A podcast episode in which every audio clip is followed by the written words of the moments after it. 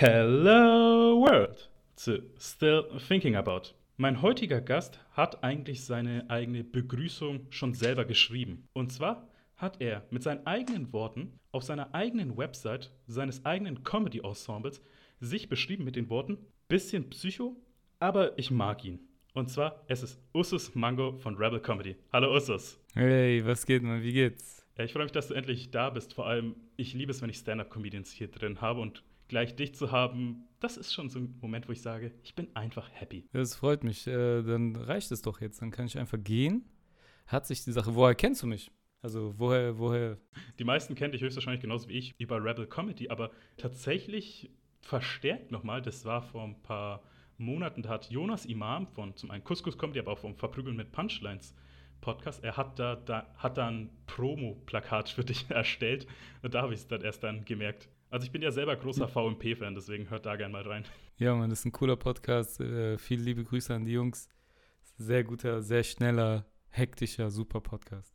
Und das ist ja auch ein Punkt dann, womit wir gleich einstellen können, weil unser erstes Thema wird Comedy sein. Und weil der Punkt, den ich jetzt auch ansprechen will, ganz am Anfang, ist tatsächlich unsere Anfänge von Comedy. Und meiner ist schnell abgehandelt, weil ich bin tatsächlich durch den Podcast zu Stand-Up-Comedy gekommen. Also ich habe die gehört und mir gedacht, ey, fuck, das hört sich eigentlich richtig geil an und ich will es dann auch mal versuchen. Und ich habe okay. hab tatsächlich mal angeschrieben und Ivan, da hat mir dann tatsächlich auch dann ersten Auftritt im Mad Monkey Room verschafft. Das heißt, das ist meine ganze Origin-Story.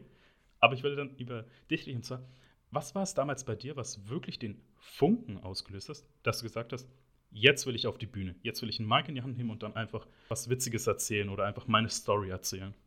Also ich glaube, bei mir hat es sehr früh angefangen. Ich war immer in Schul-AGs. Äh, ich war in zwei Schulen gleichzeitig. Einmal in der deutschen Schule, wie jeder andere auch. Aber ich war auch in einem islamischen Zentrum, weil ich auch dort, um Arabisch zu lernen, äh, also im Prinzip, nachdem ich von der Schule komme äh, und was gegessen habe, ging es direkt wieder für mich jahrelang weiter in die Schule.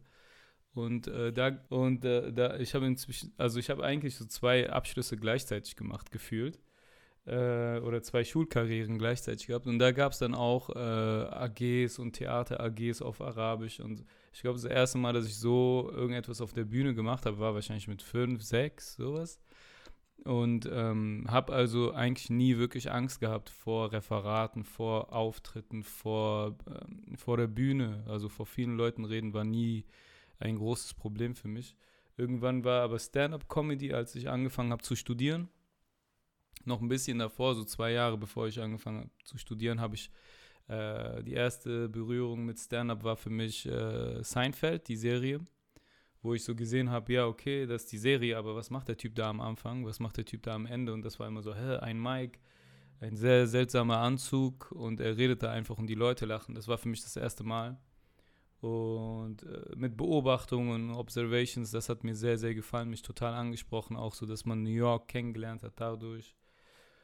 Und später war, äh, mein erster Auftritt war bei ähm, dem Kollegen Babak Kassim, äh, mit dem ich äh, zusammen Rebel Comedy gegründet habe mit Banaisa.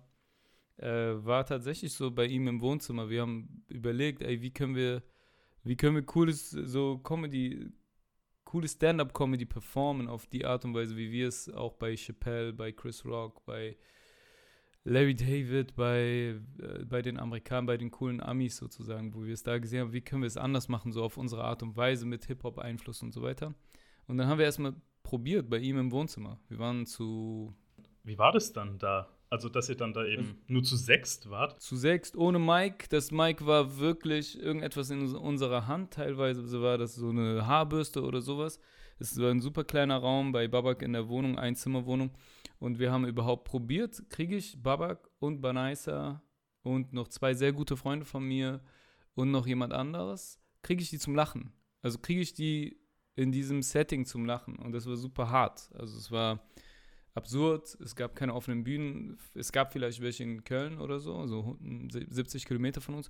Aber so, wir dachten, ey, lass mal erstmal so ausprobieren. Wenn ich, will die coolen Leute zum Lachen bringen. Und dann war so, bringen wir uns selber zum Lachen, kriegen wir das hin. Und ähm, ja, das war so das erste Mal, wo ich gemerkt habe, ja, da kamen die ersten Lacher. Und äh, da dachten wir, wir waren ja eh so in der Mache von Rebell Comedy ähm, und hatten aber noch nicht so wirklich die Form. Und dann haben wir irgendwann gesehen, ja, okay, äh, so, das kriegen wir hin. Wenn wir es üben, kriegen wir es hin. So. Bei deinem ersten Auftritt, also im Wohnzimmer, erinnerst du dich noch, worüber du geredet hast? Ich glaube, nee, nicht so, nicht krass. Also so zu Hause aufgewachsen zu sein, war da Thema. Ich glaube, Masturbation in einem großen Haushalt, äh, so in einem äh, mit, viel, mit vielen Familienmitgliedern, wie kann man masturbieren, wie schafft man es, was gibt es für Tricks? Wenn du vor allen Dingen dann, wenn du keinen Schlüssel zu deinem Zimmer hast, vor allen Dingen dann, wenn du kein eigenes Zimmer hast. So, ich glaube, sowas war da. dann war da noch so, boah, ich weiß es nicht mehr.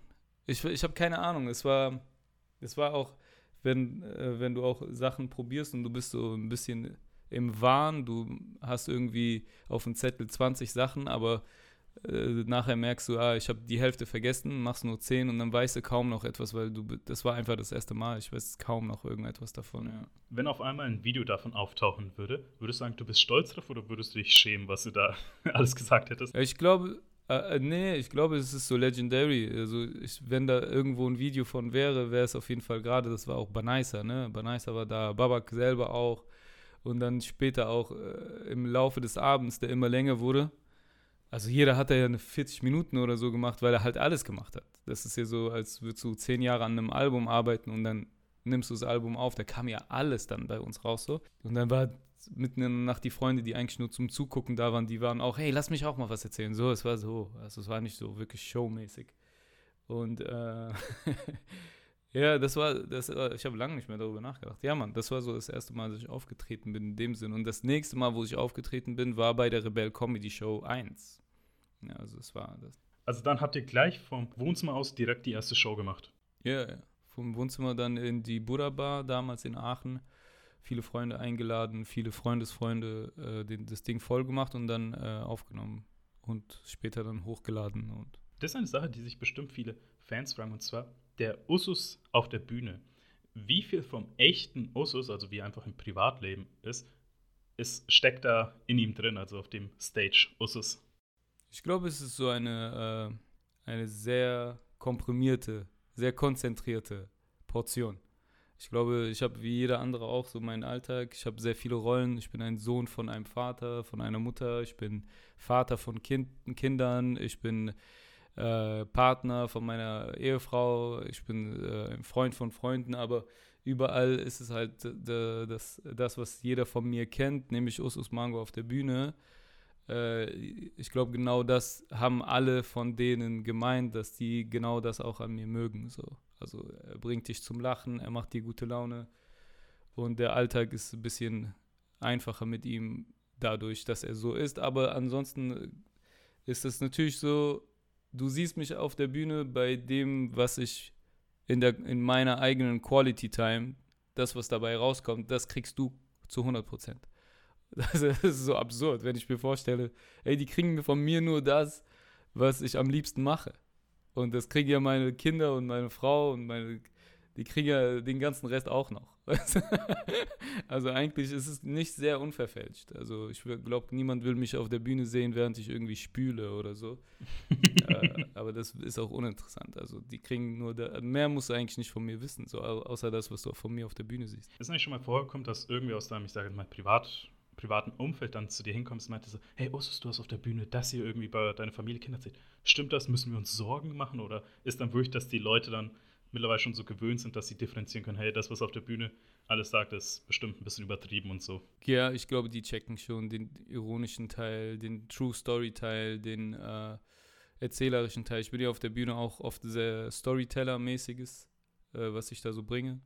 Und äh, ansonsten, wenn's, wenn es absurd wird, weißt du auch, es ist gerade absurd. Also ich, ich gehe, ich, also ich unterschätze das Publikum nicht. Ich glaube, die checken mich. Ähm, jetzt nach vielen, vielen Jahren wissen die auch, was so zu erwarten ist von, von, vom Ton, von, vom Stand-up. Sehr viel Observation, sehr viel Storytelling und sehr viel Absurdes.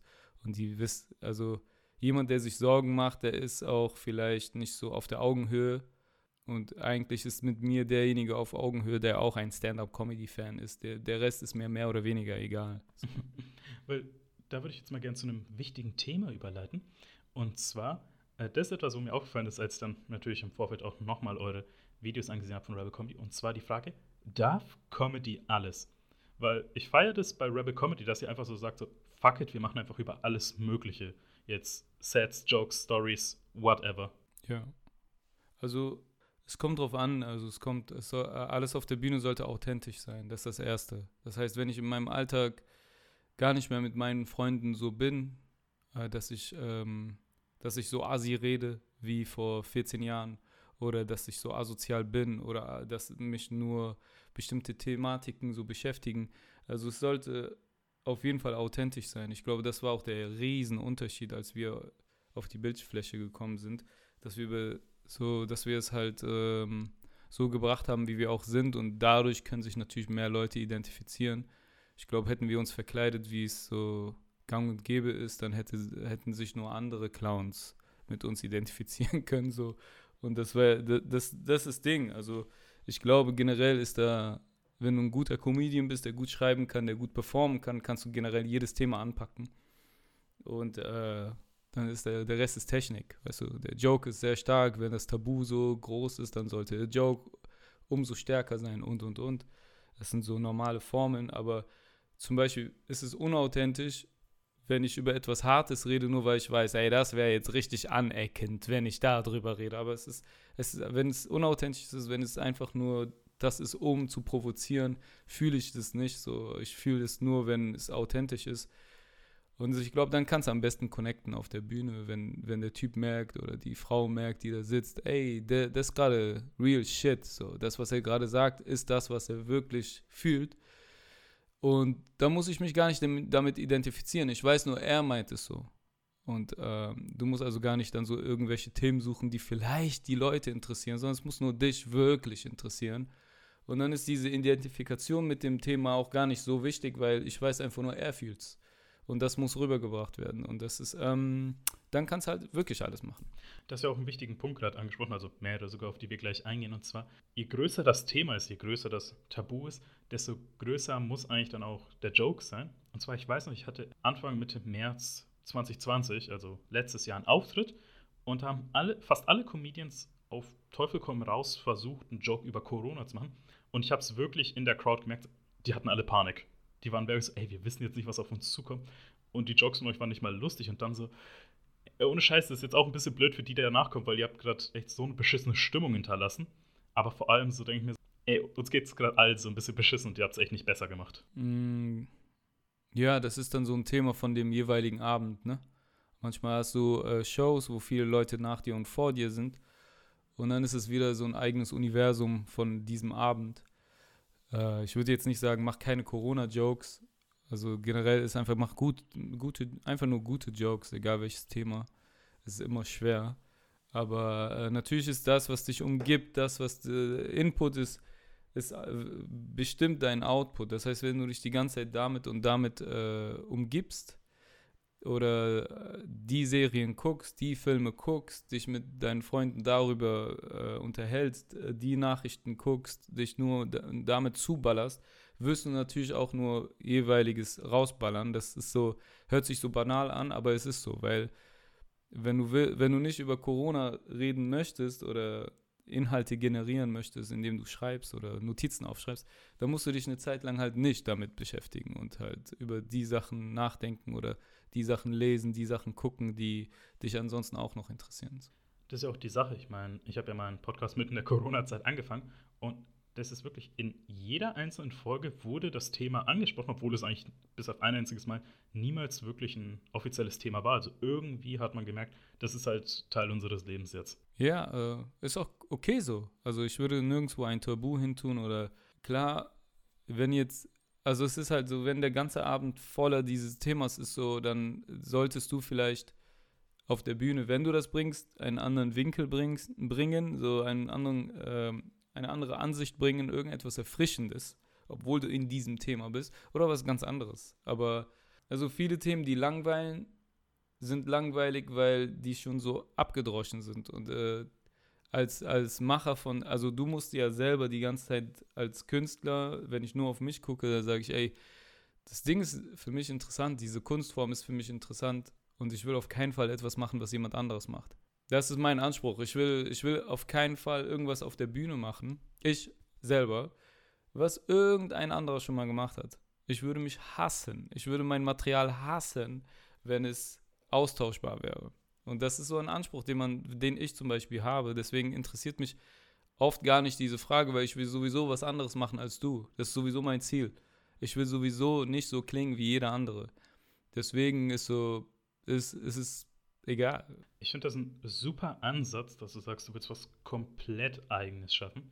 Und was ist eigentlich so ein Themenfeld jetzt bei anderen Comedians oder irgendeine Story, wo du sagst, die kannst du langsam nicht mehr hören, weil die echt ausgelutscht ist? Ähm, da gibt es natürlich viele Mann-Frau-Vergleiche, ähm, pauschale Aussagen, die nicht so eine genaue äh, ähm, Beobachtung benötigen, äh, weil Observation in Comedy ist so, ich liebe das. Ähm, aber wenn es dann grob ist oder oberflächlich, ist es nicht so cool. Ähm, Mann-Frau-Dinger sind nicht so mein, also das kann ich nicht hören. Äh, ja, Mutter schlägt dich mit den Pantoffeln, weil du nicht deutsch bist, kann ich nicht mehr hören. Ähm, Dating-Sachen kann ich nicht hören. Tinder, wenn etwas mit Facebook, Tinder oder Instagram anfängt, bin ich schon raus. All diese Sachen. All diese Sachen so. so das, es sei denn, das ist total überraschend. Dann ist cool. Aber wenn das, also das Setting von einem äh, Bit wenn das die, der gesamte Inhalt ist, dann bin ich raus. So, also, da, da, bin ich sehr schnell gelangweilt. Aber ich muss auch sagen, ich bin sehr, sowieso sehr, sehr schnell gelangweilt. Ich hoffe, das passiert nicht in dieser Folge. Und weil jetzt, wo wir herausgefunden haben, was du nicht mehr magst, können wir zu den Sachen gehen, die du magst. Und zwar, wie schreibst du ein Comedy-Set? Also, wie notierst du dir dann irgendwie Sachen, wo du sagst, hey, vielleicht ist das mal für später gut? Wie baust du deine ganzen Sets auf? Äh, ich habe ne, ich benutze die Notiz-App äh, in meinem Handy und connecte das an meinen Lappy.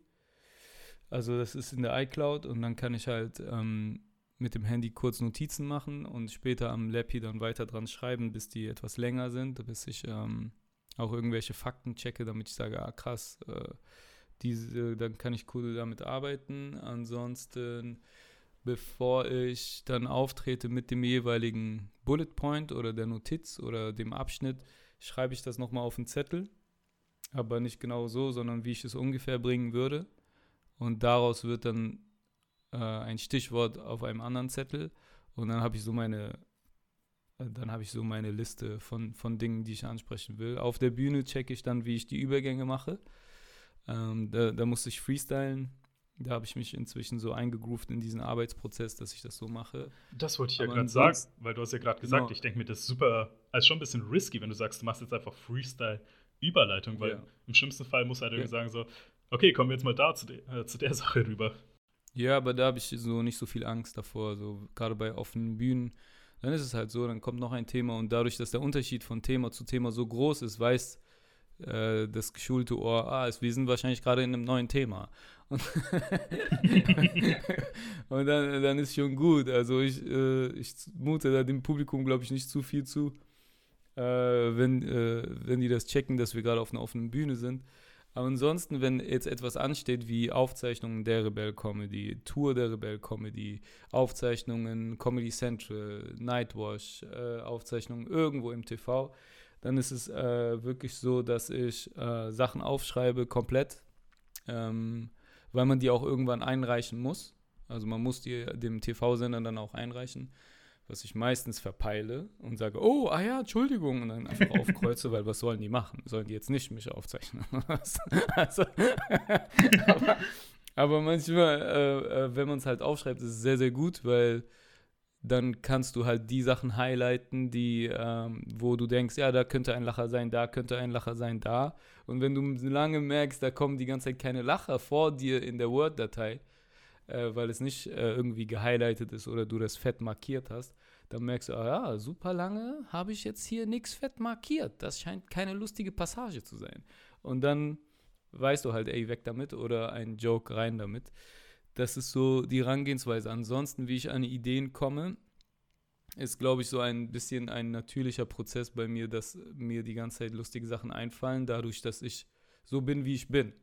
Aber da gibt es keine, äh, da gibt keine, was soll ich machen? Es ist halt so, ich, mir, bei mir ist es ein Effekt, dass wenn ich auf den Alltag, auf Langeweile nicht klarkomme, muss ich es lustig machen. Sonst wird alles für mich langweilig. So war das im Unterricht, damals in der Schule. Wenn es langweilig wird, muss irgendwas Lustiges passieren. Oder ich, wie bei manchen vielleicht das Schönreden von Dingen ist bei mir das Lustigreden von Dingen. Also, ähm, und so, so kommen dann immer wieder Geistesblitze oder Ideen oder dann kommt die Notiz und dann kann ich auch nicht so lange irgendwas anderes machen. Bei bestimmten Geistesblitzen, bei bestimmten Vergleichen, die dir auffallen im Alltag, ist es bei mir so, ey, ich muss jetzt mich hinsetzen, alles, der ganze Rest auf Pause, rechts ranfahren mit dem Auto, kurz ähm, eine Pause machen und schnell runterschreiben und so bald wie möglich irgendwo auf die Bühne gehen, um selber meine Stimme zu hören, wie diese Story rüberkommt. Das ist für mich sehr wichtig. Also wenn ich eine Idee begeistert bin von einer ja, eigenen Idee, dann muss ich das so schnell wie möglich umsetzen. Ähm, ja, das ist es so. Ja. Du hast ja gesagt, du highlightest dann die Passagen, die ja. Bits, äh, wo ja. Lacher sind. Und unterscheidest du einfach nur in Lachen und Nicht-Lachen beim ersten Mal oder denkst du so, hier hat er vielleicht jetzt nicht so viel Lacher gezogen, das Bit, aber das hat Potenzial und vielleicht kann ich es noch weiter benutzen. Also, wie gehst du dann dran, wenn das beim ersten Mal testen nicht die erwünschte Reaktion erzielt?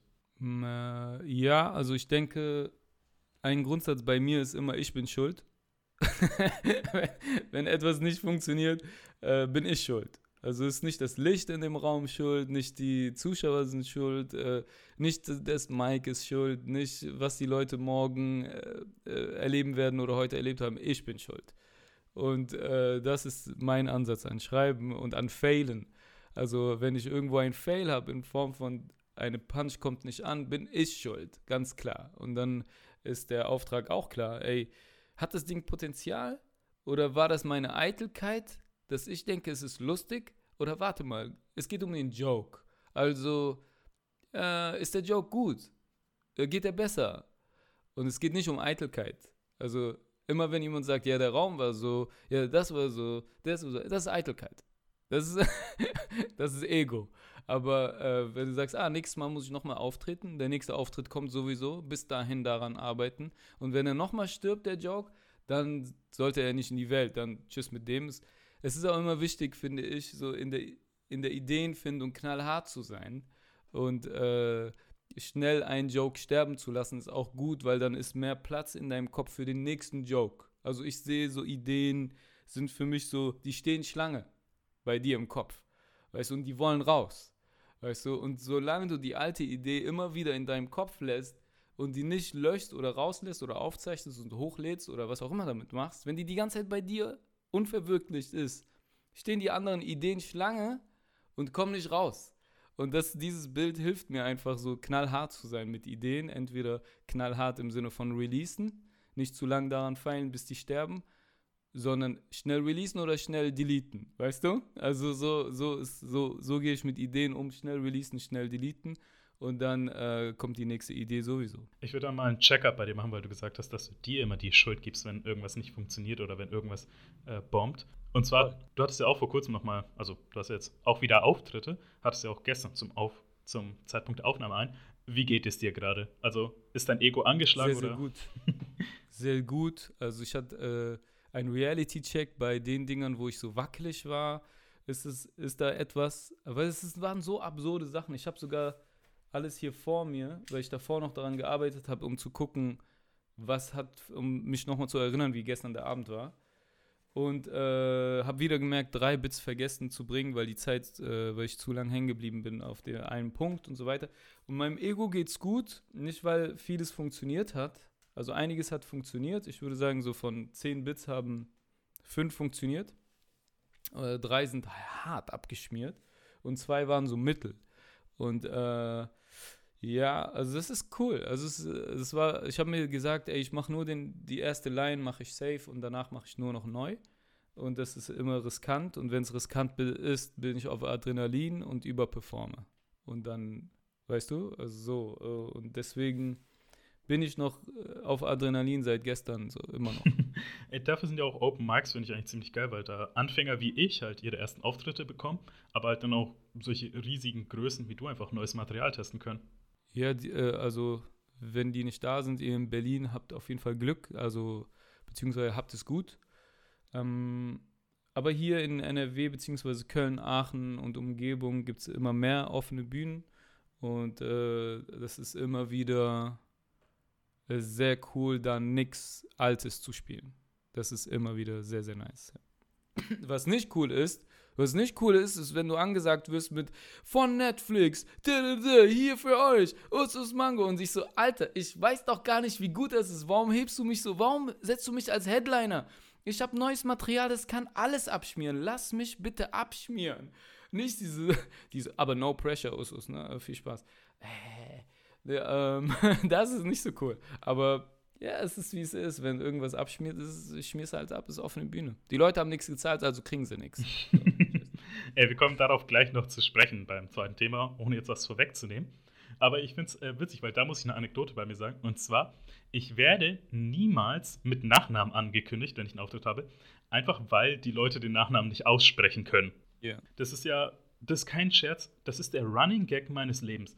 Mein Nachname wird ja geschrieben, großes D, Apostroph, großes A und Damo. Also es wird ein Wort ausgesprochen, Dadamo. Und die Leute denken sich mal, okay, ich sehe die ersten zwei Zeichen, ab jetzt wird Freestyle geschrieben. Ja, auf jeden Fall, ja. Das ist kein Scherz. Ich war bei einer Versicherung, also meiner Versicherung da jetzt vor einem Monat oder so, und die hatten auf dem Dokument dreimal untereinander meinen Nachnamen falsch geschrieben. Wo ich mir denke, wenigstens einmal falsch schreiben und konsequent bleiben. Aber da müsste doch irgendwem aufgefallen sein, mindestens zwei dieser Namen müssten nicht stimmen. Ja, es ist Hoffnung, glaube ich. Also es ist einfach die Leute haben Hoffnung, auch mal was zu schaffen. So. Aber ja, genau, das kann noch zu der Liste. Das kann noch zu der Liste von eben. Ich will keine Jokes mehr über Namen hören. So, das kannst du noch dazu machen. Geil, dass wir es jetzt so herausgefunden haben. ja, also ich bin selber, also ich fange äh, gerade im TV oder so, fange ich selber immer mit meinem Namen an und ich muss aufhören damit. Ich sage mir jedes Mal, ich brauche eine erste, ich brauche eine andere erste Line, wenn ich auf die Bühne komme und das ist auch, das ist auch krass, weil du gewöhnst dich an, an Lines zum Reinkommen oder zum Rauskommen, so und äh, auch du gewöhnst dich auch an Überleitungen. Und immer wieder muss ich gehe ich runter und sage mir, ey, das darf ich nie wieder machen. Ich habe keinen Bock mehr. Die Leute haben doch selber auch keinen Bock mehr. Wenn ich keinen Bock mehr habe, kommt das rüber. Ich brauche eine bessere erste Line. Und äh, genau, das äh, ja, ich, ich lande immer bei mir. Also ehrlich gesagt, so ich kann nicht viele Comedians kritisieren. Ich lande sowieso immer bei mir, weißt du? Also, ich scheiß auf die anderen. Das lenkt nur davon ab, dass ich an mir selber arbeite. Ich scheiß auf alle anderen. Du musst ja so ein, so ein Branding auf dem Arm machen, so nie wieder darüber reden. Ja, auf jeden Fall, das hilft. Also, das hilft auch. Ähm, äh, es, es, es hilft wirklich, viele Sachen zu löschen. Also, das, das hilft wirklich, ja. Ähm, ich will jetzt noch für das erste Thema einen letzten Punkt ansprechen, der ein bisschen größer ist. Und zwar, ihr geht März 2022 wieder mit Rebel Comedy auf Tour. Und das ist ein interessanter Punkt. Und zwar, wie organisiert ihr eine Tour? Also, das sind jetzt so viele große Punkte, auf die wir gleich alle eingehen können. Ja. Wie zum Beispiel nicht nur, in welche Städte geht ihr, welche Acts sind da, äh, wie groß ist die Location, aber auch solche Sachen wie, in welcher Reihenfolge sind die Leute da, wie es mit Übernachtung und allem Möglichen oder vielleicht auch darauf achten, dass die keinen Scheiß irgendwo posten, damit nicht mitten in der Tour so äh, die gecancelt werden. Ja, ja, also einerseits das Wichtigste bei Rebel Comedy ist der Teamgeist. Also das Wichtigste ist der Teamgeist und dadurch, dass wir uns alle sehr gut kennen und wir alle Rebel Comedy selber auch kennen. Äh, das heißt, Rebel Comedy ist so ein eigenes Monster, was ähm, die, was, was selber bestimmt ähm, durch das Publikum und durch das, den Lauf der Zeit, was angemessen ist und was nicht inhaltlich. Und jeder weiß das. Ich muss, ich müsste jetzt äh, Leuten, die wir mit äh, auf Tour nehmen oder neuen Leuten, müsste ich nochmal sagen, ey, wir machen keine Rape-Jokes, wir, wir, wir machen keine Jokes über andere Religionen, wir machen keine Jokes über unsere eigene Religion, ähm, wir machen das nicht, wir, mach, äh, wir machen keine sexistischen Sachen, das ist aber nicht neu bei uns. Das ist weit vor der Zeit mit Wokeness war das bei uns schon immer so Richtlinie. Und äh, für uns ist das schon, muss ich das, ja, also für uns war das immer schon so, weil, äh, keine Ahnung, jeder soll sich, also es ist schwer zu sagen, aber so ein bestimmtes Maß an Wohlfühlgefühl sollte der Zuschauer mit Kopftuch, ohne Kopftuch mit Deutschen, äh, mit Migrationshintergrund, ohne, mit, ich bin mit äh, äh, Leuten mit Migrationshintergrund aufgewachsen, aber ich bin cool damit, ich bin deutsch und, und, und.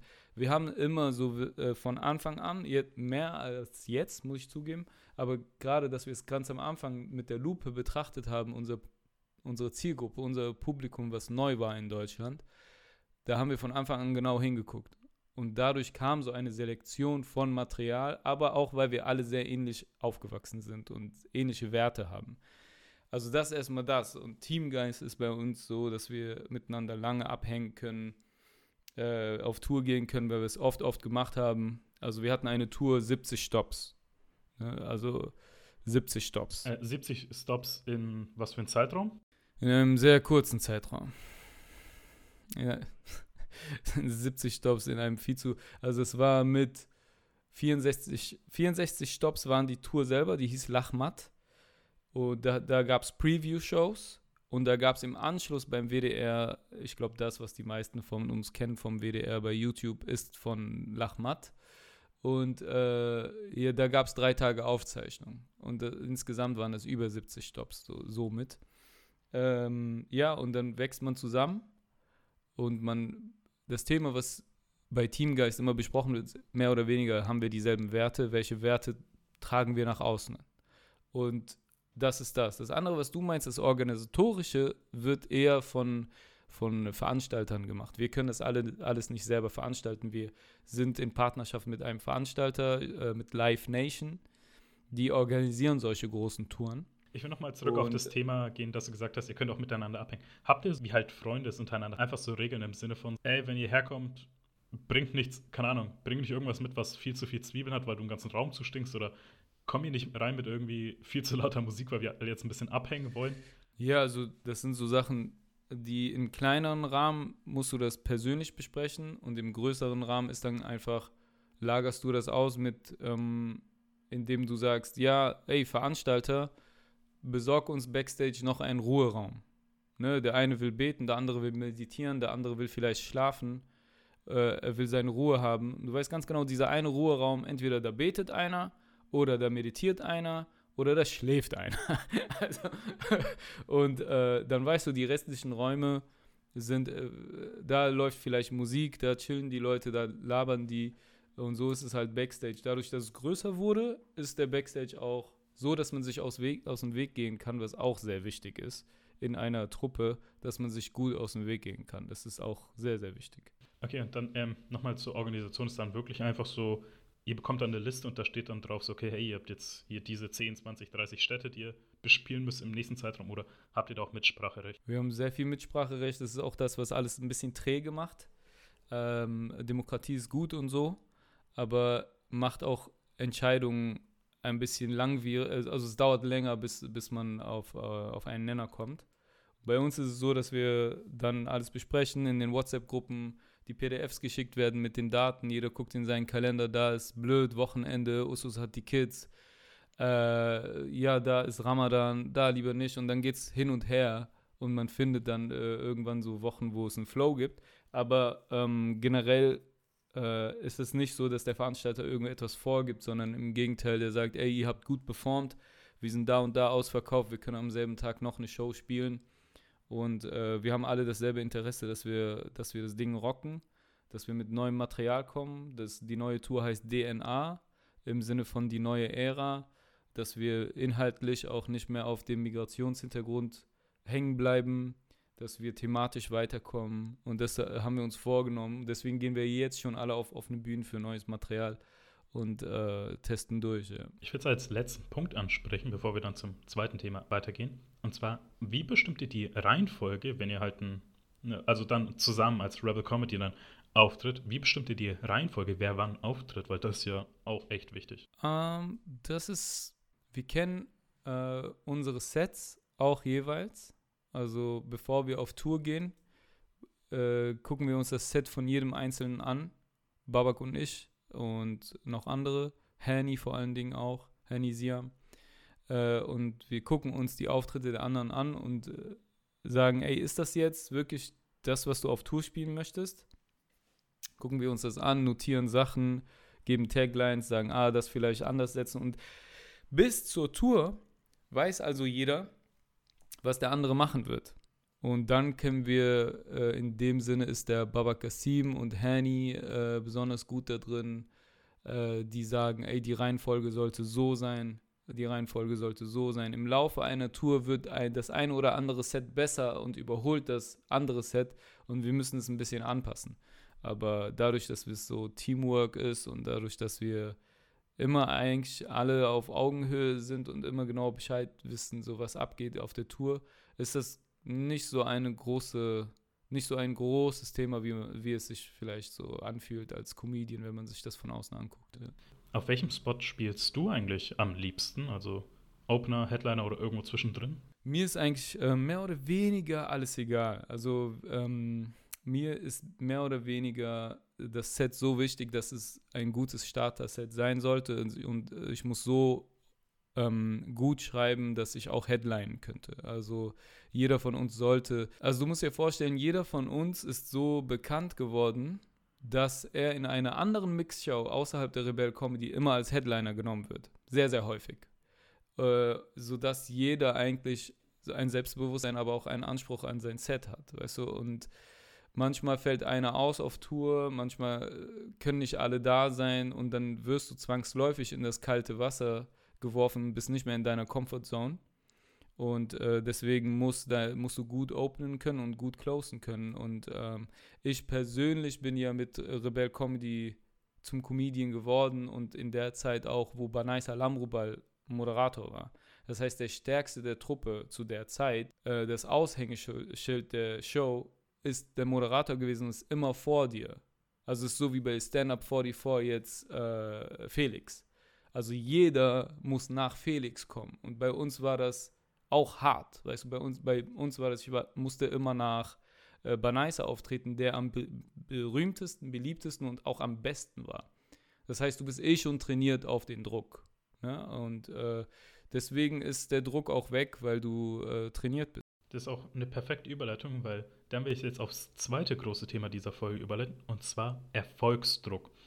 Und du hast ja gerade schon gesagt, dass eben Druck war, nach Benicer aufzutreten, aber auch vorhin, dass wenn du jetzt bei einer Bühne angekündigt wird, mit hier ist Mango von Netflix und allem, ist ja auch jetzt ein wichtiger Punkt, und zwar, dass ihr auf Netflix euer Comedy-Special im März veröffentlicht habt, Raus aus dem Zoo von Rebel Comedy. Und ich will dich deswegen fragen, am Tag, als es released wurde, wie war die Stimmung bei euch? so cool. Also wir haben schon viel erlebt, wir haben äh, Staffeln beim WDR gehabt, wo wir auf einmal im Fernsehen waren wo einer von uns auf einmal bei TV Total war, wo wir alle mitgehen. Äh, Banaisa war bei TV Total, ich war bei TV Total ähm, und viele andere. Und da war es auch so, dass, dass es immer ein Erfolg für alle ist, dass wir alle antanzen und Backstage sind und äh, das miterleben. Deswegen sind wir haben viele Erfolge auch schon gefeiert und äh, haben das schon, haben schon sehr, sehr viel erlebt.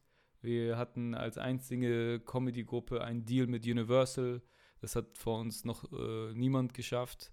Dort sind eigentlich die ganzen Sketches entstanden, die jeder so kennt. Das ist aus diesem äh, YouTube Universal Deal entstanden. Ähm, also wir haben schon Dinge erlebt und gemacht, die, ähm, die sehr, sehr nice waren. Wir haben eine eigene Serie bei, beim WDR gehabt mit einer mit vier Folgen. Also wir haben schon Sachen so gehabt, die man, wo man positiv sagen könnte, boah, äh, überall hätte man krass feiern können. Wir waren auf Arena-Tour und so weiter. Ähm, deswegen, Netflix war auf jeden Fall das Heftigste, was wir je so geschafft haben. Und wir waren sehr aufgeregt und es war ein langer, langer Prozess. Also es war zweieinhalb Jahre, glaube ich. Ähm, Verhandlungen, äh, das Ding umsetzen und dann kam Corona und äh, dann war unter den Umständen äh, ein Netflix-Special aufzeichnen. Es war sehr, sehr äh, herausfordernd. Ähm, ja, Alter, und dann war halt einfach so, also oft ist es, wenn man alles mitmacht und bei jeder Sache alles weiß und hinter, jedem, hinter jeder Klausel eines jeden Vertrages überall sein Häkchen machen muss und in jedem Meeting sein muss, ist, nachdem man etwas geschafft hat, erstmal eine Erleichterung. Es ist vorbei. So, es ist nicht negativ, so, sondern es ist ein geschafft, aber auch ist ein riesen ein riesen Druck fällt von deinen Schultern. Weißt du, okay, abgehakt, wir haben es geschafft. Aber es ist nicht ein unbeschwertes, extreme Feiern. Es ist nicht, äh, es ist einfach, das haben wir jetzt auch geschafft, was das nächste. Und bei Netflix war aber, war wieder Gefahr, dass es so läuft, dass du sagst, ey, ich habe einfach nur Erleichterung, dass es vorbei ist. Aber da war dann schon natürlich was anderes, wenn du ein, zwei Tage später Netflix öffnest und du siehst deine Fresse und die Fresse von deinen besten Kumpels seit Tag 1 bei Netflix international und du kriegst Screenshots von Leuten, die Untertitel auf Tschetschenisch machen und ähm, äh, das ist schon eine andere Nummer, die eigentlich den ganzen, äh, den ganzen Scheiß, der davor war, der Ver die Verkopfung davor eigentlich wieder wettmacht. Es ist immer, wie kommt es beim Publikum an, feiert es das Publikum, ist es endlich da, wie nice sieht es aus, wie gut ist der Sound und ist es up to date, ist der Inhalt nice und das macht alles wieder wett auf jeden Fall. Aber der Druck ist riesig, also der Druck ist, der Druck ist crazy. Wir sind die Ersten, die es so machen, wie man es machen sollte. Nach uns kommen viele. Und äh, aber bei uns ist immer so extra Auge drauf, so, auf jeden Fall. Ich finde die Einstellung geil. Und äh, wann hattet ihr dann eigentlich die Bestätigung, also sowohl von Seiten von Netflix als auch jetzt von euren Fans, vom Publikum, dass Raus aus und so entweder ein Erfolg oder vielleicht sogar ein Misserfolg wäre, also wo ihr wisst, so ist unser Special angekommen? Ja, das sind am Ende Zahlen, das sind aber auch Gefühle, äh, die du wieder gespiegelt bekommst. Ähm, wir waren mit diesem äh, mit gerade mit dem Gedicht, mit dem Set von Hani, mit dem Set von Selim, mit dem Look, äh, gerade das Set von Khaled. Also mit, mit den Sets sind wir alle extrem zufrieden und das kann so für immer bleiben. Ähm, aber die Zufriedenheit kommt bei, wie bei jeder Sache, so ist ein Kalenderspruch, aber ist so. Äh, die musst du bei dir finden und bei Stand-up ist es leider auch so. Ähm, weil wir haben schon, bei uns sind Dinge viral gegangen, bei uns sind Gedichte viral gegangen, hinter uns mein Land. Ähm, wir haben Preise gewonnen mit Hinter uns mein Land. Wir waren mit bei TEDx mit Hinter uns mein Land. Wir waren, wir, die Bestätigung der Leute ist nice to have, ähm, aber das, dein Anspruch äh, gerecht werden ist noch viel krasser. Also es ist noch viel krasser, dass du alles, was von dir hochgeladen wird, deinen Stempel tragen darf. Und ähm, es hört sich vielleicht hochtrabend an, aber das ist das so, was ich daraus gelernt habe. So. Äh, das, das macht dich am Ende glücklich, dass du etwas hast, wo, wo du sagst, ja, das ist nice. Was ist denn eigentlich dein Anspruch jetzt nicht nur an euer Netflix-Special, sondern grundsätzlich an deine Auftritte, an deinen Content, dass du sagst, hey, wenn das hier jetzt alles erfüllt ist, dann bin ich happy, dann bin ich befriedigt. Es muss so widerspiegeln, was jetzt mein Stand der Dinge ist. Also jetzt mein Stand der Dinge, was Stand-up-Handwerk ist, wie meine Bühnenpräsenz ist. Und es muss, es darf nicht unter dem Stand der Dinge sein. Weißt du, es kann sein in ein paar Jahren, dass es nicht mehr mein Stand der Dinge ist, aber das ist normal. Aber dass es zu der Zeit nicht dem jetzigen Stand der Dinge, wenn es das nicht widerspiegelt, dann bin ich enttäuscht von mir, weißt du? Dann bin ich enttäuscht von dem Produkt, was Stand-up-Aufzeichnungen angeht wenn ich an einen Sketch denke, wenn ich einen Sketch jetzt planen würde, schreiben würde, wir drehen das, dann ist das auch so, wenn es so ein richtiges Produkt ist. Wenn ich jetzt an irgendetwas denke wie ein äh, TikTok-Reel, äh, was sehr, sehr lustig sein soll und abgehen soll, wenn ich an etwas denke wie eine Story, ist das natürlich leichtfüßiger und es macht auch den Reiz aus, da schnell was rauszukicken. Da bin ich nicht so, da, äh, da habe ich nicht so viele Filter. Also ich muss selber kurz lachen und schmunzeln und dann lade ich es hoch.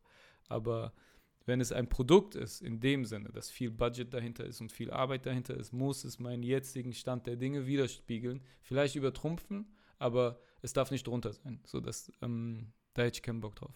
Weil das ist ja auch die Sache, wenn du sagst, ist darunter, dann würde es ja quasi als Misserfolg gelten. Und deswegen ja. eigentlich grundsätzlich eine, eine Frage, die vielleicht alle Comedians betreffen würde, oder vielleicht sogar Entertainer, Leute in der Medienwelt. Sollte Scheitern zur Karriere mal dazugehören, dass man das auch mal erlebt. Also ich glaube, das Einzige, was du von den Leuten siehst, ist ein Endergebnis von Scheitern. Gerade bei Stand-up-Comedians so. Das ist nichts Neues. Also du kannst einem äh, Stand-up-Comedian nicht großartig was von Scheitern erklären. Er erlebt es jeden Tag. So, und das ist nur deswegen ist er Stand-up-Comedian, deswegen feiere ich das auch so und mag diese Kunstform auch, selbst wenn ich nicht drin wäre.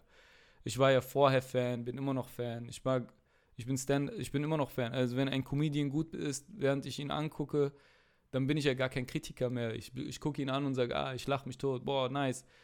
Dann ist der Stand-up-Comedian wirklich gut, weil ich bin Fan. Also, ne? Und äh, Aber, äh, aber ansonsten kann man einen Stand-Up-Comedian nichts groß erklären von Scheitern. Der wird sich angrinsen und sagen, was erzählst du mir gerade vom Pferd? Du redest mit mir über Atmen. Also ich weiß, du musst mir das jetzt nicht sagen. Und ähm, was die Medienwelt angeht, ist auf jeden Fall so, dass, dass sehr viel, sehr viel Scheitern dazugehört. Und ich glaube, wir sehen, äh, ja, bei den Sachen, die nicht oft genug gescheitert sind, merken wir auch, dass die Qualität einfach nicht gut ist. So, ne? Oder dass das Team, was diese Sitcom macht auf Deutsch oder die Autoren, die das und das schreiben, dass die nicht oft auf die Schnauze geflogen sind, dass die, dass die nicht wissen, dass die ihre eigenen Sachen korrigieren müssen oder dass die ihre eigenen, dass die härter sein müssen mit ihren Punchlines und härter sein müssen mit, mit äh, ja, also nichts durchwinken, nur weil die Produktion und die Deadlines und so weiter, ich verstehe das, aber es wird nicht unbedingt besser. So. Kann ich so absolut unterschreiben. Das merkt man bei so vielen Sachen, wo Leute, Leute irgendwie, die in Charge sind, auf irgendwelche Zahlen keine Ahnung, sei es jetzt Follower, sei es jetzt irgendwie Aufrufzahlen, whatever. Aber ich glaube, die meisten Leute, die halt, die Produzenten, die sind mehr so, die haben meistens kein Verständnis für Comedy. Die denken, dass einfach Kreativität ein unendliches Gut ist, aber wo man denkt, irgendwann sind Leute auch leer. Irgendwann können die halt einfach nichts mehr produzieren, weil sie denken, ey, die Batterie ist gerade leer. Ein Produzent muss das gar nicht so unbedingt wissen. Also ein Produzent muss nur seinen Job machen. Er muss Kohle reinholen. Er muss dafür sorgen, dass er auf den Regisseur hört. Und äh, er muss eigentlich nur Kohle reinholen und das Ding umsetzen und am Ende verkaufen. Also, der, also wie gesagt, da auch wieder, ne? Also guck, dass du das Produkt, was nachher für dich steht und was deine Fresse da äh, abdruckt, guck, dass es gefälligst zu dir passt. So, und dass du, und du, du entscheidest das. Ne? Und da, wo du es entscheiden kannst, nämlich beim, beim Inhalt, sei da streng, damit es, damit es wenigstens deinen jetzigen Stand der Dinge, weißt du, so einfach alles schon gesagt. So. Zum Thema Scheitern kann ich etwas empfehlen. So, erkennst du den amerikanischen Stand-Up-Comedian Jeff Dunham? Ja, klar. Der hat ja auch jetzt dann vor kurzem einen Podcast gelauncht. Und zwar, wo er jetzt nicht einfach, keine Ahnung, Stories erzählt, sondern explizit übers Scheitern redet. Und da hat er auch über seine Anfänge gesprochen. Und zwar, ähm, das war in seiner, seiner Anfangszeit, wollte er unbedingt in eine Late-Night-Show kommen. Ich glaube, es war Saturday Night Live oder so. Und der hat im Zeitraum von äh, fast zwei Jahren neunmal das Casting dafür gemacht. Und der hat achtmal die Antwort von dem Produzenten bekommen, so, ey, du bist nicht witzig. Und der hat trotzdem nicht aufgegeben und dann beim neunten Mal hat er es sogar so weit geschafft, dass der Late-Night-Show-Host gesagt hat: so, Ey, hier nach dem Auftritt, komm dann mal auf die Couch und alles so, dann können wir noch so ein bisschen quatschen. ja. Ja, das ist auf jeden. Viele Stories sind äh, so und viele Stories sind auch motivierend und die sind wichtig. Und man merkt immer, der Anfang der Story ist ein Scheitern.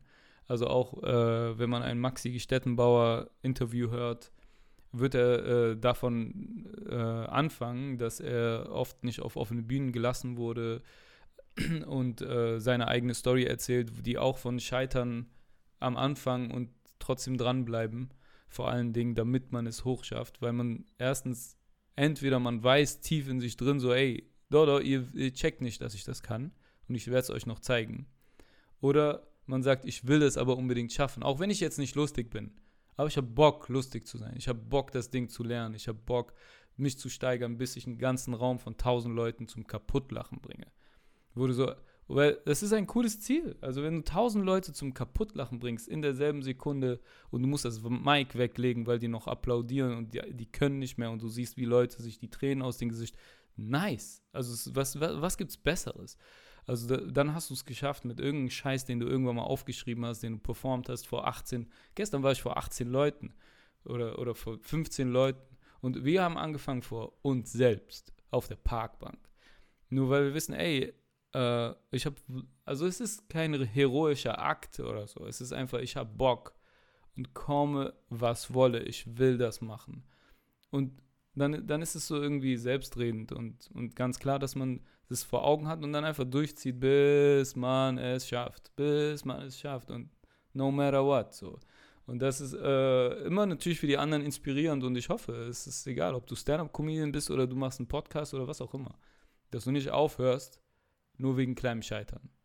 Das kann ich euch so sehr empfehlen. Ich meine, wir alle hatten Rückschläge mal, deswegen da darf man nicht gleich beim ersten Mal aufgeben. Und wie du es ja auch gesagt hast, eben, dass du dich immer steigern willst, immer besser werden. Und da ist, glaube ich, ein Punkt, wo ich glaube, jede Person der Medienwelt kennt ihn oder jede Person, die kreativ, kreativ tätig ist oder Content macht, und zwar Burnout. Hattest du das schon mal? Also wenn ich Burnout hatte, war ähm, nicht Mediz kein medizinischer Burnout.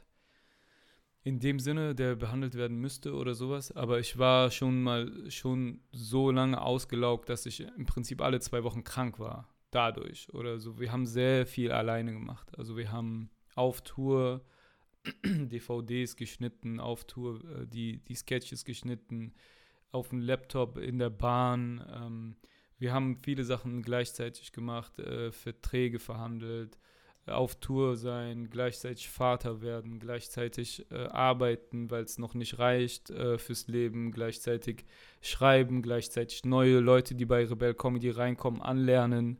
Ein Khaled Bunua, die ganze Zeit mit ihm treffen, an den, an den Sets arbeiten, schreiben, Sachen aufbauen, das ganze Grafische machen, das Bühnenbild machen, das Testen machen, die Sound, also jahrelang jahrelang, bis irgendjemand dann sagt, ey, wir, ne wir machen euer Veranstaltungsbusiness.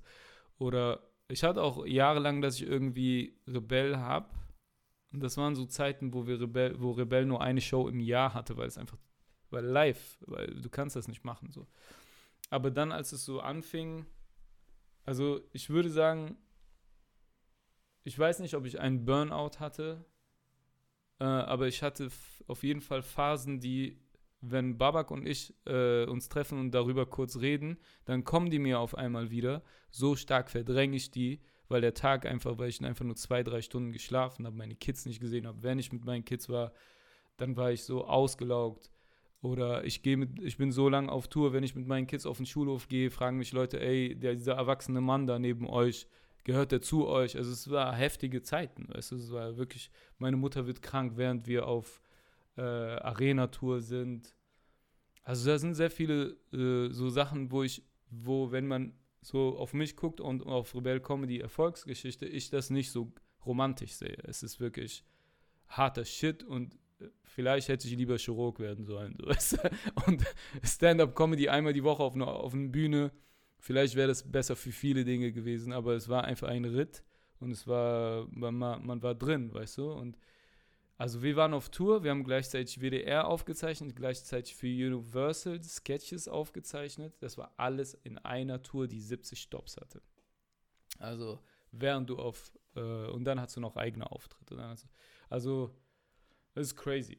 Also es war wirklich crazy, wo ich sage, dass ich da keinen Burnout hatte, äh, kann ich mir nicht vorstellen. Ich glaube, ich bin einfach nur sehr gut, weil ich Orientale bin in Verdrängen. Ich glaube, da, da bin ich sehr gut. Aber das, das klingt wie ein Albtraum, weil ich meine, klar, ich habe auch Phasen, wo ich sage, ey, ich kann nicht mehr, aber das ist, glaube ich, Dimensionen entfernt von deinem. Einfach deswegen, ey. Ja, ich meine, ich habe so, ich habe so, die, äh, die sagen, ja, wir müssen daraus eine DVD machen. Ey, Usus, kannst du, kannst du uns dieses DVD-Ding designen? Übrigens, wir brauchen es morgen fertig.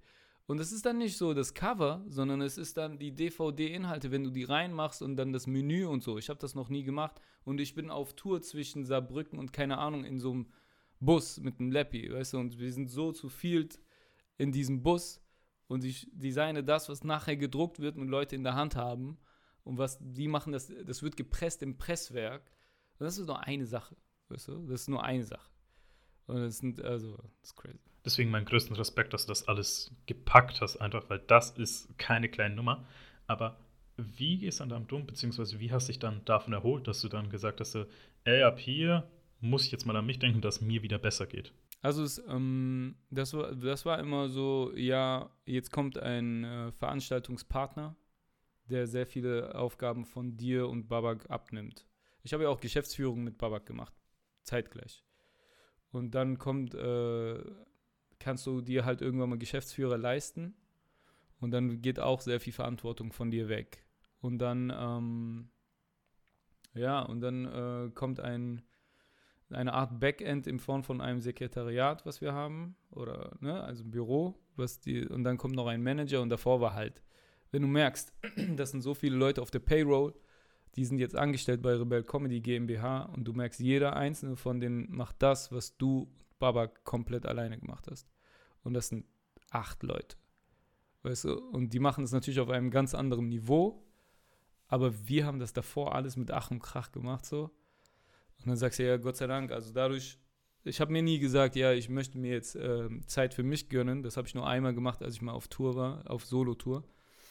Aber, also ich habe mir noch nie gesagt, äh, ich gönne mir jetzt äh, Zeit für mich, sondern es ist einfach, wie macht man es jetzt professioneller? Und das professioneller werden hat dafür gesorgt, dass ich weniger Verantwortung hatte. So, es kam so in einem. Also jetzt, wo du es sagst, merke ich sogar, das ist der bessere Schritt, anstatt zu sagen, ich nehme jetzt eine Auszeit und erhole mich kurz ein, zwei Wochen, sondern du sorgst ja dafür, dass auch die ganze Zeit danach einfach nicht mehr so schlimm ist, in Anführungszeichen. Ja, also ein Ding ist auf jeden Fall, wenn du jemanden einstellst, auf jeden Fall jemanden, der mehr Qualifikationen hat als du. Und in meinem Fall war das einfach. Also. du stellst da irgendwie so einen Designer und denkst so, oh mein Gott, das ist kein Blau, das ist einfach ein Elefant, den du da eingefügt hast. Was kannst du machen? Glaube mir, ich habe einen Geschäftsführer eingestellt. Design kann ich immer noch, aber, aber ich musste einen Geschäftsführer einstellen. Und äh, ja, das, musste, das mussten Babak und ich dann machen. Wir haben da sehr viel, auch sehr viel, was die, die restlichen äh, Comedians nicht unbedingt auf dem Schirm haben, haben wir halt äh, selber gemacht und Dadurch haben wir beide nicht so einen romantischen Blick auf Rebell, sondern eher einen so, puh, das war viel, ey. Das mache ich nicht nochmal. Wir haben diesen Blick. Weißt du? wir haben diesen, das mache ich nicht nochmal. Fuck you all, Alter. Du willst Stand-up in Deutschland besser machen, mach einfach. Verlass dich nicht auf mich, mach gar nichts mehr. Scheiß auf dich. Ich gehe nur auf offene Bühnen und ansonsten, keine Ahnung, irgendwas arbeiten. du bist Chirurg. Ich werde Chirurg, Alter. Ja, du klaust dir irgendwie so das Lachgas von denen so, ey, falls ich mal wieder auf der Bühne bombe, habe ich da jetzt ja, ja, eine einfach. Jetzt alle tief einatmen, ne? Jetzt so, nachdem der Podcast veröffentlicht wurde, schreibt dich Netflix an, meinst du, ey, was ihr da mit Rebel Comedy habt, finden wir richtig geil. Und macht mal dasselbe aber jetzt für uns. Ich will noch zwei Punkte ansprechen, bevor wir dann zu Ende kommen. Und zwar, du hast ja auch gesagt, dass ihr eigentlich so ziemlich alles gemacht habt, beziehungsweise so große Sachen gespielt habt. Wenn du einen kleinen Auftritt hast, jetzt zum Beispiel auf einer Open Mic, bist du dann eigentlich noch, bevor du dann auf die Bühne gehst, nervös? Ich weiß das nicht. Also, ähm, also die nervös. Also ich bin weniger nervös, wenn mein Set halt tight ist. Dann kannst du mich auch vor 10.000. Ich bin auch schon bei Festivals vor 10.000 Leuten oder 8.000 Leuten aufgetreten. Ich bin, äh, also ich habe kein Problem. Also die Sicherheit gibt mir mein Material. Gestern war zum Beispiel vor 18 Leuten in Aachen auf einer Bühne mit ähm, 90 Prozent neu und da bin ich auch aufgeregt. Also ich bin aufgeregt, nervös, ähm, weil es immer wieder was Neues ist. Ist auch das Geilste an Stand-up-Comedy, ist wirklich, ähm, dass du immer wieder das erste Mal haben kannst. Das hast du halt selten.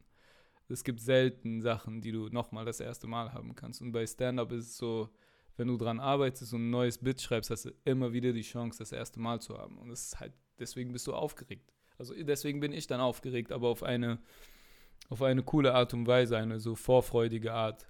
Sonst, wenn ich vor einem Auftritt bin, egal was für einen anderen Auftritt, wenn ich safe spiele, dann bin ich nicht nervös, ich bin dann eher angespannt. So einfach. Ähm, es ist kein negativer Stress, es ist eher so, ja, ich muss jetzt performen, ich komme in die Zone und wenn ich in die Zone komme, dann ist es so fünf Minuten vor dem Auftritt und dann ist so, höre ich meinen Namen und dann geht's los. Aber es ist ähm, nicht nervös, würde ich nicht so sagen. Nee. Aber ich liebe deine romantische deine romantische Sicht drauf, dass du sagst, du kannst so viele Sachen zum ersten Mal damit erleben. Ja, bei Stand-up, die Leute checken nicht, Alter. Das erste Mal ist das, was du so dass du besonders ist und bei Stand-up kannst du es immer wieder haben. Immer wieder kannst du das erste Mal haben. Du musst das so sehen. Du musst das so sehen. Das ist nice. Bitte interpretiert da jetzt was rein mit erstes Mal und wie Usus es gerade hat. Ja, ich meine natürlich so vom 10-Meter-Brett springen, meine ich natürlich. Ja, ich bin ehrlich, ich war vor Jahren zum letzten Mal auf dem 3-Meter-Brett und habe immer noch Schiss davor. Das ist kein Scherz. Ja. Bist du umgedreht? Das erste Mal ja. Das erste Mal, das war Bist du umgedreht und dann bist du diese schmale Leiter runter an anderen vorbei, die, die gerade anstehen und auch gleich. das hast du dir danach nicht gesagt, ey, wäre ich mal lieber runtergesprungen, Alter. Das war ein richtiger Walk of Shame. Ich bin da runtergelaufen. Mein, meine beiden Brüder haben natürlich, wie sie so sind, die ganze Zeit dann Witze über mich gemacht. Da habe ich mir gedacht, fuck it, ich muss das machen. Und ich war da kein Plan 12 oder so. Und ich habe damals nicht verstanden, wenn man blöd auf dem Wasser landet, dann tut das weh. Deswegen bin ich dann nach ein paar Stunden nochmal hochgegangen und habe gedacht, fuck, ich muss ihn jetzt beweisen und habe ein Salto gemacht und bin, mit dem Rücken auf dem Wasser gelandet. Vom 3-Meter-Brett. Ja. Das war dein erstes Mal. Okay. Du bist nicht gut in ersten Malen. Kann Nope. das sein? Auf jeden Fall will ich dann jetzt zu anderen erstmal gehen. Und zwar, du hast ja gesagt, du hast, ihr habt schon alles gemacht. Was steht eigentlich noch auf deiner Bucketliste? Also jetzt nicht für Stand-Up-Comedy oder nicht nur für Stand-Up-Comedy, sondern wirklich, was will Usus in seinem Leben noch unbedingt machen? Also mein Lebensziel, also Bucketlist ist natürlich unendlich, aber so Bucketlist, Stand-up-technisch habe ich nichts. So, ich würde gerne mein Solo mal vor mehr Leuten spielen. Aber weiß ich auch nicht, ob das immer noch so ist. Aber es ist so ein Eintrag auf, meinem, auf meiner Bucketlist. Hat sich natürlich jetzt sehr viel verändert durch die letzte Phase. Nichts. Also mein, mein, meine Bucketlist ist im Prinzip immer das nächste gute Bit. So, ich will ein, ein, nächstes gutes Bit haben. So. Und ähm, genau, da- das ist das. Also Bucketlist sonst ist, ich wäre gerne mal in einer Sketch-Comedy. Ich wäre gerne mal in einem sehr lustigen Film. Eine Side, hätte ich gerne mal eine Sidekick-Rolle in einem großen Comedy-Film, einen großen deutschen Comedy-Film. Und ich würde gerne in arabischen Sketches mitspielen. Das ist auch eine Sache, die ich gerne machen würde, wo demnächst auch vielleicht was kommt, so in den nächsten zwei Jahren. Dann wäre so Bucketlist auf jeden Fall in einer guten, so Sitcom, Sketch-Comedy und einem sehr, sehr lustigen äh, Kinofilm eine, ähm, eine coole Rolle zu haben. So. Nicht so eine Cameo-Rolle, sondern eine coole Rolle. So. Darauf hätte ich voll Bock. Das klingt alles super und wir hoffen, dass alles in Erfüllung geht. Aber wir kommen jetzt zum Ende. Und bevor wir diese Folge beenden, ich will erstmal sagen, danke für diese geile Folge und vor allem, dass wir endlich mal einen anderen Blick auf Stand-Up-Comedy bekommen haben. Nicht nur einfach Leute, die witzig was ins Mic sagen, sondern mal die ernsthafte Seite davon, aber trotzdem noch viel Spaß hatten. Und ich will dir die letzten Worte überlassen. Was hast du an unsere sich hoffentlich geküsst gefühlten ZuhörerInnen von Still Thinking About noch zu sagen? Ey, zieht euch alles rein, was es in Deutschland an Stand-Up-Comedy gibt. Äh, auf jeden Fall Rebell Comedy, auf jeden Fall Stand-Up 44. Es gibt sehr viele, sehr nice Sachen, die es da draußen gibt. Supportet die Leute durch einen kleinen Klick, durch ein kleines Abo hier. Es sind Kleinigkeiten, äh, aber die bedeuten den Künstlern da draußen sehr, sehr viel. Äh, und sobald es live wieder abgeht, kommt vorbei, genießt die Shows und habt eine schöne Zeit. Passt auf euch auf, bleibt gesund und schreibt mir mal was Liebes. Was geht? Was ist los? Deswegen gute Nachrichten an Ursus und ich will auch nichts weiter da ranhängen, außer ich bin Adriano und das war Still Thinking About. Goodbye and good night.